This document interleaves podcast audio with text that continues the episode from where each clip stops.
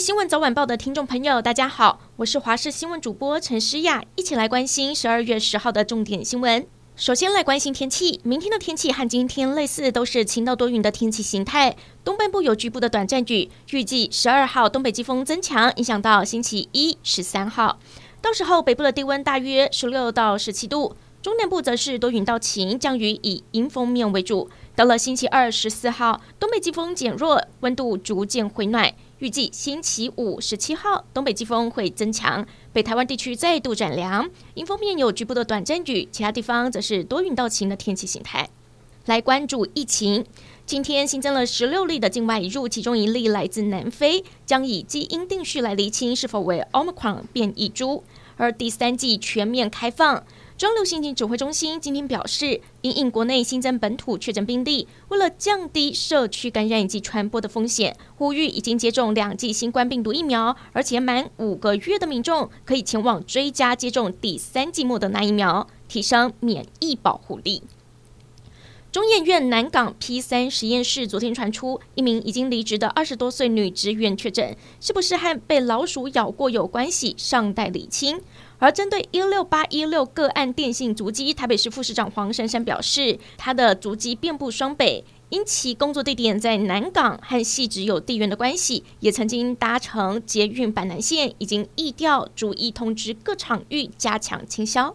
娱乐消息。电影《当男人恋爱时》之前票房破四亿，主角邱泽和许玮宁从戏里爱到戏外，今天秀出了合照，宣布结婚。照片上两人笑得甜蜜，并大方秀出手上的钻戒，粉丝纷纷献上祝福。婚礼何时举办呢？经纪公司说，先替这对新婚夫妇保留一些空间，工作也会持续进行。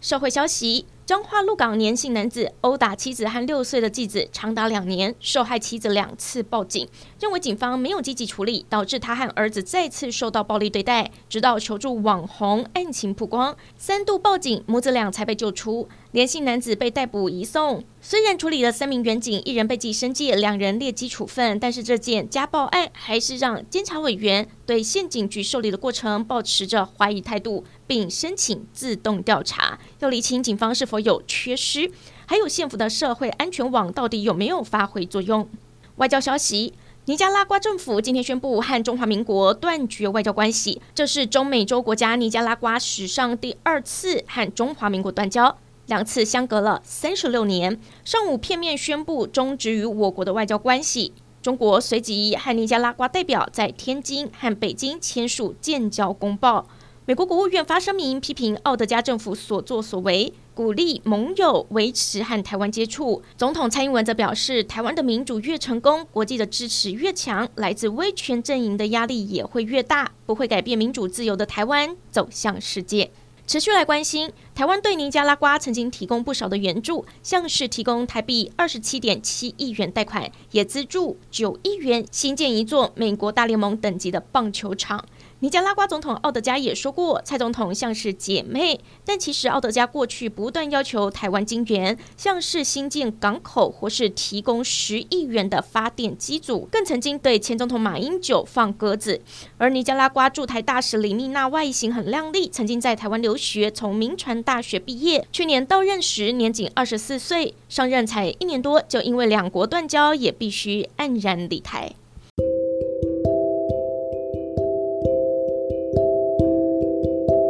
感谢您收听以上的焦点新闻，我们再会。